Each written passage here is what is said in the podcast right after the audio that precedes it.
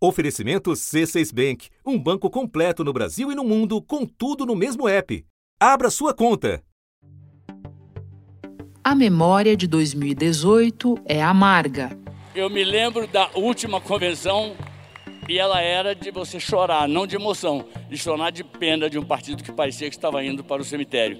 Desta vez, sem nenhum postulante com peso suficiente para se impor de saída, o PSDB recorreu a uma inédita eleição interna para escolher seu candidato a presidente.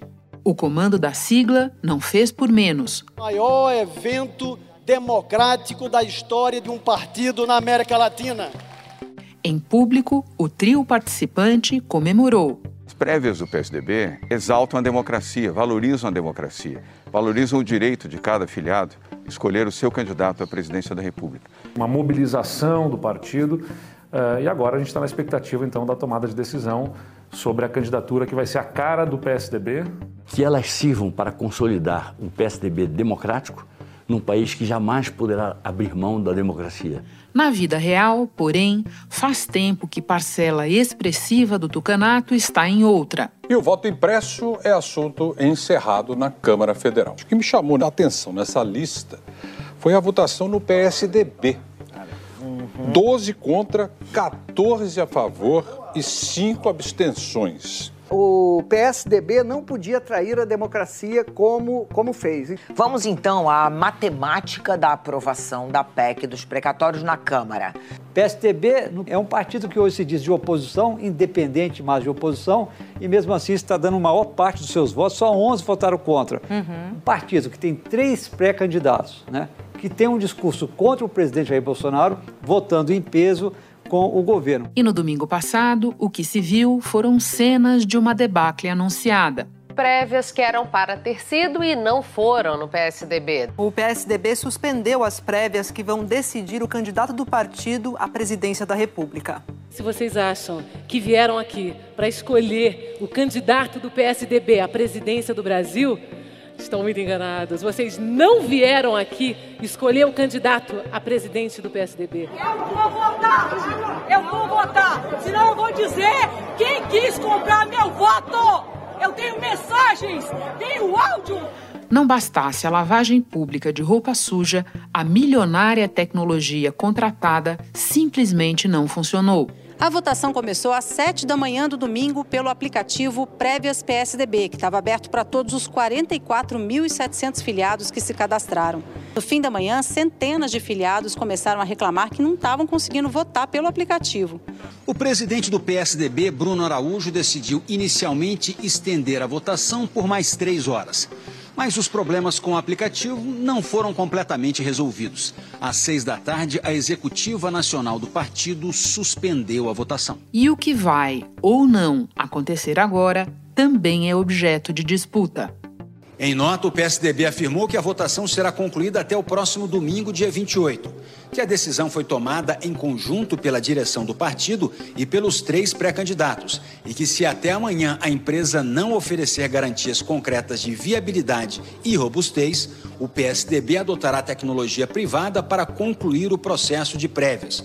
Pouco depois da divulgação da nota, Eduardo Leite negou que tenha participado da reunião e disse que ainda não há acordo sobre a retomada da votação. Não tem como dar acordo sobre o que não se conhece. Leite foi rebatido pelo presidente do partido.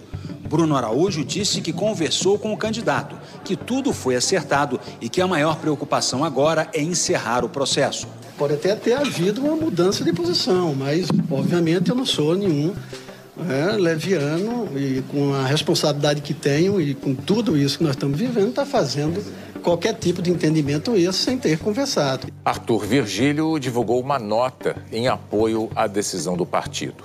Também em nota, João Dória manifestou apoio à decisão de Bruno Araújo. Então, exatamente, a gente está diante de uma situação ainda de um impasse que não está, infelizmente, infelizmente, lamento profundamente, resolvido. Então, a nota está equivocada, a nota está equivocada.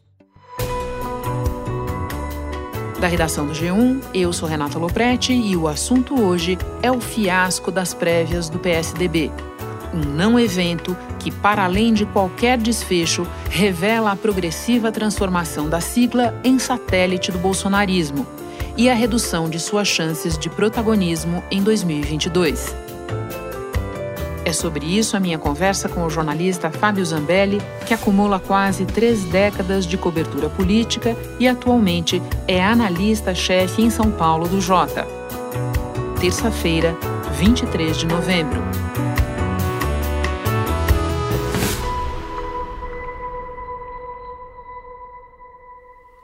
Zambelli, o PSDB já viveu dias melhores, para dizer o mínimo. Eu te confesso que antes de domingo eu me perguntava se o resultado dessas prévias seria em si um assunto ou se era melhor esperar as melancias se acomodarem no caminhão, a gente ver o fôlego dessa candidatura.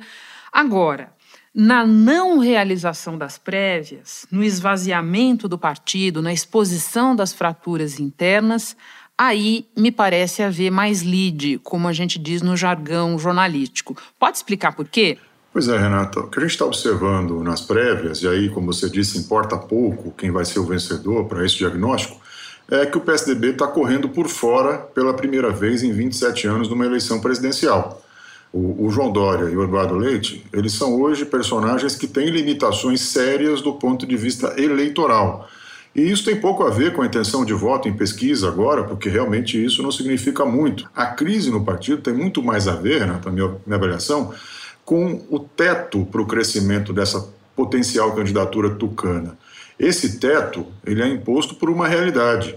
O eleitorado que tradicionalmente votou no PSDB ao longo das últimas décadas, hoje está dividido entre dois projetos: o de Bolsonaro e agora, mais recentemente, o de Sérgio Moro.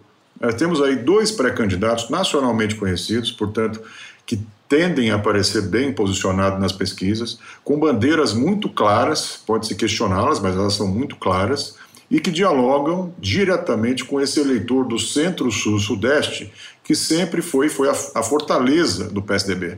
Então, é, é um combo muito nefasto para o Tucanato. Problemas internos se intensificando, falta de agenda para o país e uma enorme incapacidade de conversar diretamente com os eleitores, com o povo.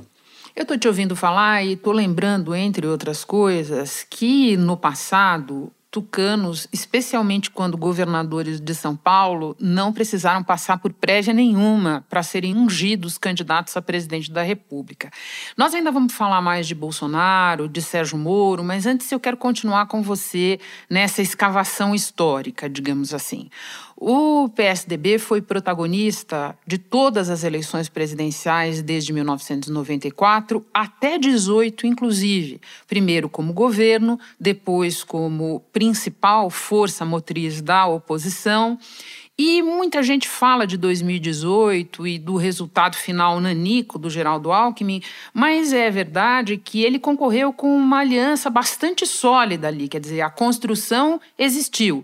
Nós estamos falando, Zambelli, também de um partido que ainda tem três governos estaduais, sendo que um deles é o de São Paulo, que desequilibra mais de 500 prefeituras, uma bancada na Câmara que já foi mais relevante, mas que ainda é a quinta maior, isso tem a ver com o fundo eleitoral fundo partidário, você sabe de tudo isso. Eu queria analisar um pouco mais com você como é que esse patrimônio foi esfarelando ao longo do tempo para a gente chegar no espetáculo de domingo passado. Desde 94, como você bem mencionou, quando houve aquele boom ali dos tucanos, com a eleição do Fernando Henrique, presidente, de governadores de São Paulo, Rio, Minas e no Ceará naquele ano, desde aquele grande triunfo eleitoral que transformou o PSDB numa força de densidade e capilaridade, ou seja, há 27 anos, o partido vem sendo decisivo em todas as eleições. Em suma, ou o PSDB venceria ou estaria no segundo turno como o maior vetor do antipetismo ou do antilulismo. Duas vezes levando um presidente da República com a eleição e reeleição do ex-presidente Fernando Henrique Cardoso, com a implantação e implementação do plano real. Então, é um partido que pontua é, na política brasileira com força desde a redemocratização e nunca esteve numa crise dessa dimensão.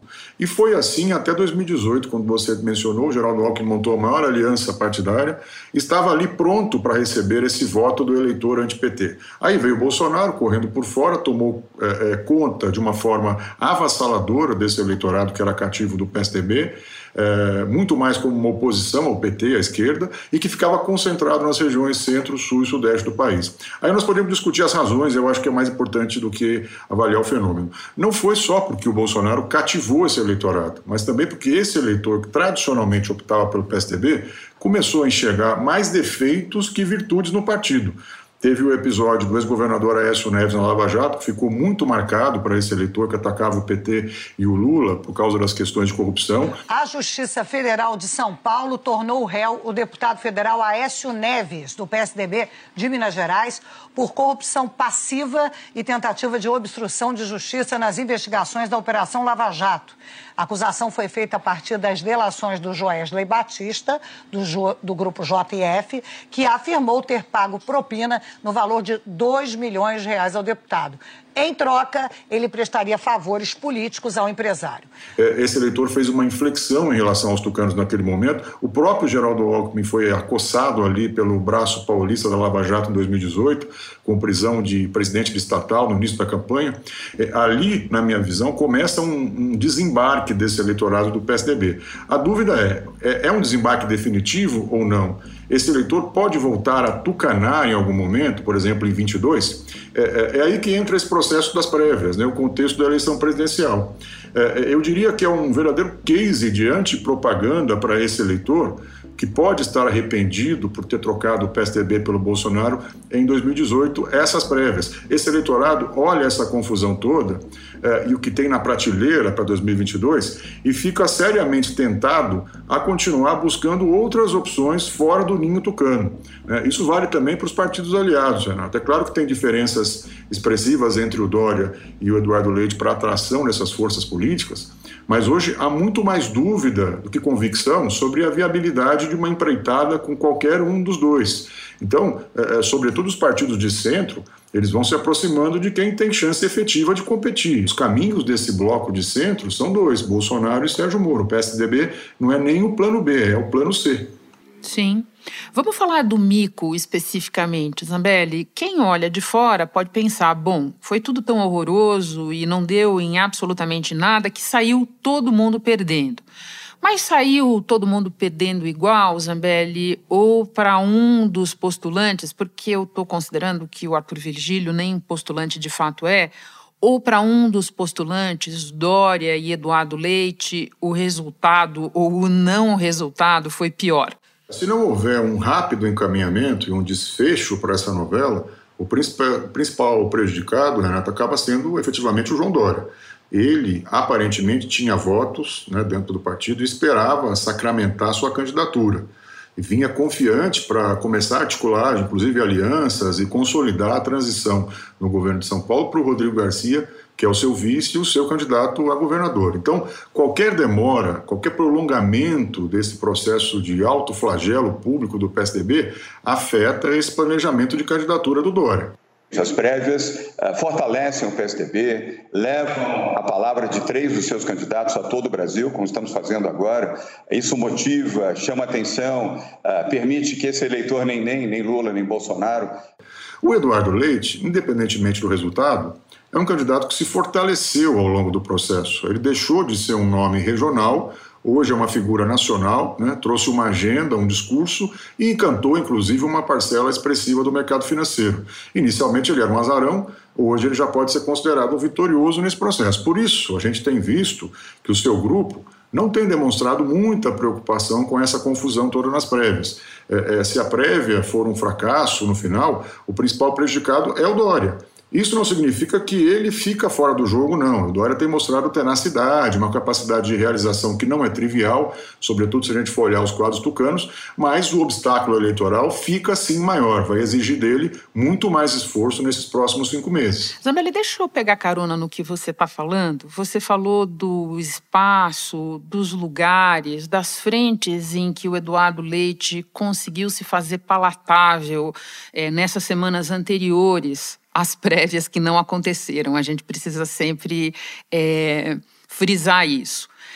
E a minha pergunta é um pouco: o que é que na candidatura, na postulação do João Dória, o que, que na figura do João Dória ajuda a explicar isso? Porque eu acho que a rejeição ao João Dória no sistema político e dentro do PSDB ela me parece ser um caso meio específico que vale uma análise em separado, não? O João Dória, assim, acho que tem um conjunto de fatores né, que acabam uh, uh, colaborando para essa rejeição interna, essa resistência interna no PSDB, sobretudo nos caciques. Tá? É bom dizer que essa rejeição ela é muito mais projetada nas lideranças do partido do que na base. Tanto que se a gente tivesse uma prévia ali com consulta a todos os filiados, muito possivelmente seria uma vitória tranquila do João Dória. Né? Com relação aos líderes do partido, a gente pode falar de várias questões. Primeiro, questões pessoais mesmo, desavenças pessoais. O João Dória é, é, foi um, um, personagem que não era da máquina partidária, e de repente ele entra para disputar a prefeitura vence uma prévia difícil ali com André Matarazzo, com outros players do PSDB, vence a eleição de uma maneira muito expressiva no primeiro turno, quanto prefeito no cargo do PT, que era o Fernando Haddad. É, o João Dória era, um prefeito que é muito diferente dos, do, do, histórico tucano de gestão. Inclusive, ele sempre dizia que ele era, ele era um gestor, né? não era um político, né? para tentar se diferenciar daquela classe política que, que vinha marcando as gestões do PSDB.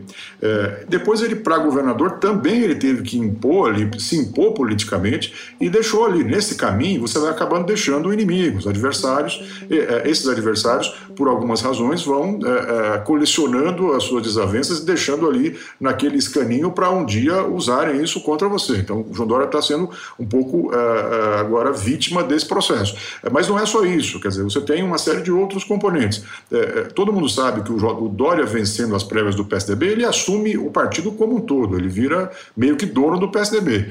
É, e aí você tem resistências regionais, porque os, o partido, o PSDB hoje é uma confederação de interesses. Né? Você tem estados que são é, apoiadores de Bolsonaro, tem estados que é, gostariam de ter um caminho mais independente, você tem estados que são é, até flertam ali com uma aliança é, é, com o campo de esquerda. Então, quando você dá uma verticalidade para o comando do partido, e tudo indica que Dória, caso vencesse as prévias, caso ele vença as prévias, ele vai ter essa esse comando mais vertical do partido, dificulta esses arranjos regionais. Né? E, e, tem também os, os, personagens com os quais o Dória procurou um antagonismo interno no PSDB, e aí eu acho que é mais especificamente a figura do ex-governador Aécio Neves, é, com quem o Dória procurou polarizar dentro do PSDB sempre, desde o episódio da Lava Jato. João Dória voltou a defender que Aécio Neves saia de uma forma definitiva do comando do partido. Ele disse que o senador Aécio Neves precisa abrir mão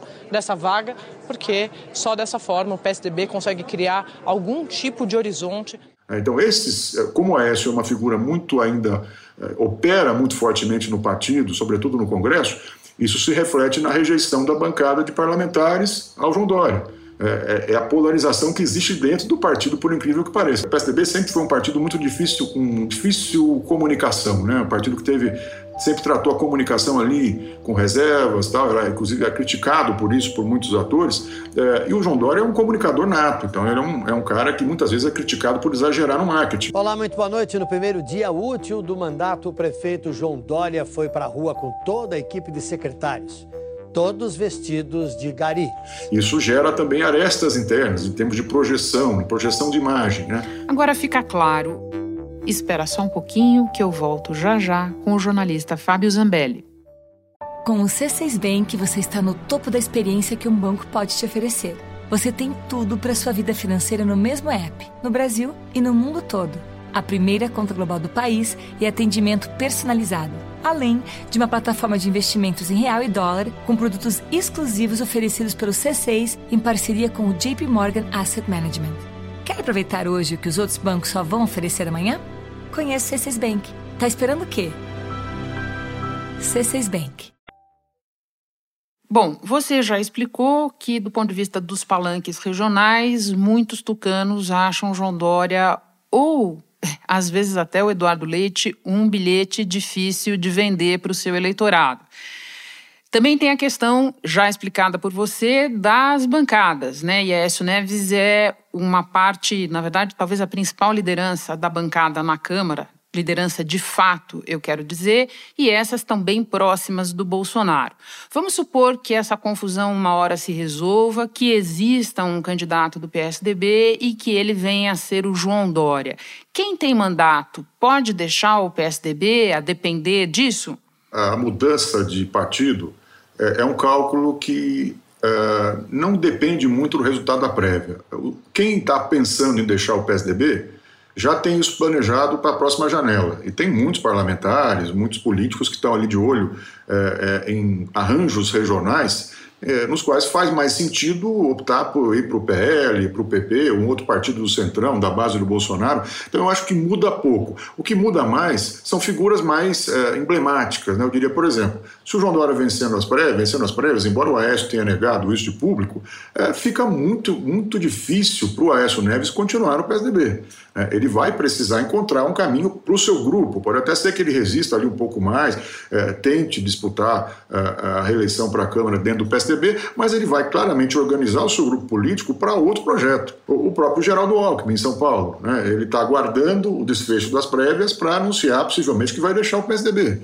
Então, tem figuras importantes do partido que podem deixar uh, o PSDB. Esse quadro que você descreve, eu estou pensando, ele guarda semelhanças com a dinâmica de siglas do Centrão, mas ele também guarda semelhança com a dinâmica histórica do MDB, né, Zambelli? Sim, exatamente. Reflete essa, essa confederação né, de interesses distintos. Né? O PMDB é, tem um PMDB em quase. Tinha, não, hoje o MDB, em quase, é, em quase todo o país, né, num estado uh, o MDB tem uma característica, no outro é completamente diferente. Né? Isso foi uma coisa que foi construída uh, ao longo da, da redemocratização. Né? O partido ele ganhou dimensões uh, nacionais e uma capilaridade enorme. Ele foi para se adensar e se tornar mais competitivo, ele foi acoplando ali projetos regionais diferentes. Isso deu certo durante muito tempo. Né? É, chega um momento que esses interesses locais eles vão acabar confront se confrontando com os interesses nacionais. E aí você começa a ter uma dificuldade de formação de lideranças nacionais. Não é à toa que é, é, o, o, o, PSDB ele surge né, de, uma, de uma dissidência ali do, do PMDB é, e acho que a, semelhança é muito grande esse, esse processo de crescimento do partido acompanhado é, de uma pulverização de interesses regionais e dificuldade de coesão ali nos projetos nacionais. Eu costumo sempre usar o exemplo de Minas para falar de cenário político nacional, de quem tem chance, quem está bem, quem está mal, porque o Estado sempre foi um retrato do que se passa na eleição nacional, até porque tem ali micro-regiões muito diferentes e que retratam um pouco essa diversidade. Um pedaço é São Paulo, um pedaço é Nordeste. Isso, você tem, tem Norte, região metropolitana, Vale do Aço, Sul, né, Triângulo, Zona da Mata. Então, esse, esses, essas micro-regiões, elas retratam um pouco essa diversidade de alinhamento ideológico que acontece no Brasil. Né? E, e, e desde 94, também, é, curiosamente, né, há 27 anos, o PSDB sempre foi governo ou esteve no segundo turno nas eleições lá. Ele sempre foi um ator decisivo. Azeredo, Aécio, Anastasia. É, eu te pergunto, o que sobrou do PSDB em Minas Gerais hoje? Né? É, a tendência é que ele vire ali uma. Nada linha... que se veja à luz do dia, Zambelli. Pois é, a tendência é que ele vire uma linha auxiliar do Romeu Zema, né? É, que nós sabemos que tem um candidato a presidente que é o Bolsonaro. Né? É, o Aécio ainda é um operador forte no Congresso, mas eleitoralmente não dá para imaginar algo além de mais um mandato como deputado. Né? O Anastasia saiu do partido, foi para o PSD. Que é o PSDB de Minas? Né? Como um candidato do PSDB pode ter chances nacionais se não tiver o mínimo de penetração em Minas ou pelo menos um palanque lá. Esse é um desafio importante para o partido. Bom, você e outros analistas estão indicando que provavelmente o PSDB vai escolher um nome para ser coadjuvante em 2022. Queria fazer o raciocínio inverso com você. O que é que precisaria acontecer com outros atores para esse nome vir a ocupar um protagonismo no ano que vem? Acho que esse é um ponto crucial para a gente entender o que está acontecendo com o partido hoje né? e a relevância ou não das prévias. Né? Nós estamos falando de limitações sérias para o crescimento de uma candidatura, é, limitações eleitorais, sem falar nas fraturas internas, né? que só ficam mais expostas ultimamente. É, o Dória ou o Leite, para serem competitivos, e eles, eles podem ser competitivos no ano que vem, eles vão depender dos outros. Né? É, é, acho que é, isso é muito novo para o PSDB, que sempre dependeu muito do próprio mérito, né? para poder é, ser competitivo numa eleição. Dessa vez, ele de, eles, eles vão depender, qualquer um desses que passe pela prévia, do desempenho do Bolsonaro, né? da, da, da economia, de como vai estar a economia no ano que vem, do desempenho do Sérgio Moro, ou seja, Se o Moro emplacar né, nos próximos meses, ele cria um teto para o crescimento do candidato do PSDB, e isso já é, é muito diferente. Bom, você acaba de explicar para nós de que maneira essa barafunda se relaciona com as pré-candidaturas do presidente Bolsonaro e do ex-juiz e ex-ministro de Bolsonaro, Sérgio Moro.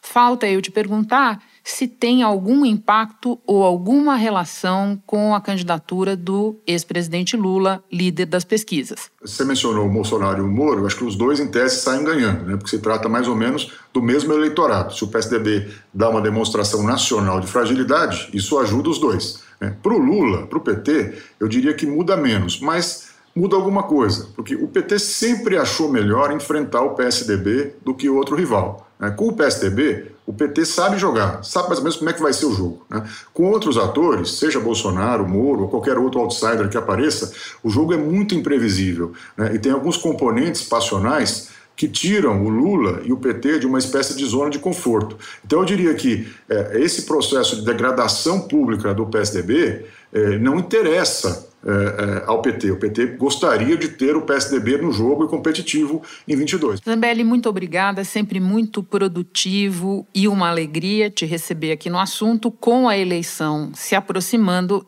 você não tenha dúvida de que nós vamos ligar para você com muito mais frequência. Obrigado, Renato. Prazer é meu.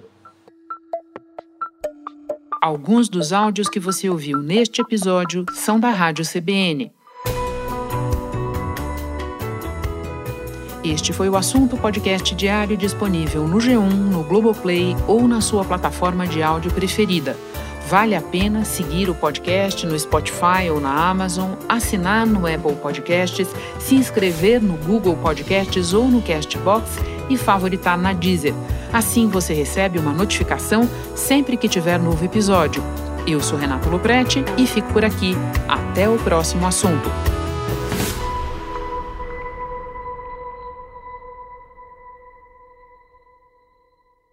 Você no topo da experiência financeira que um banco pode oferecer.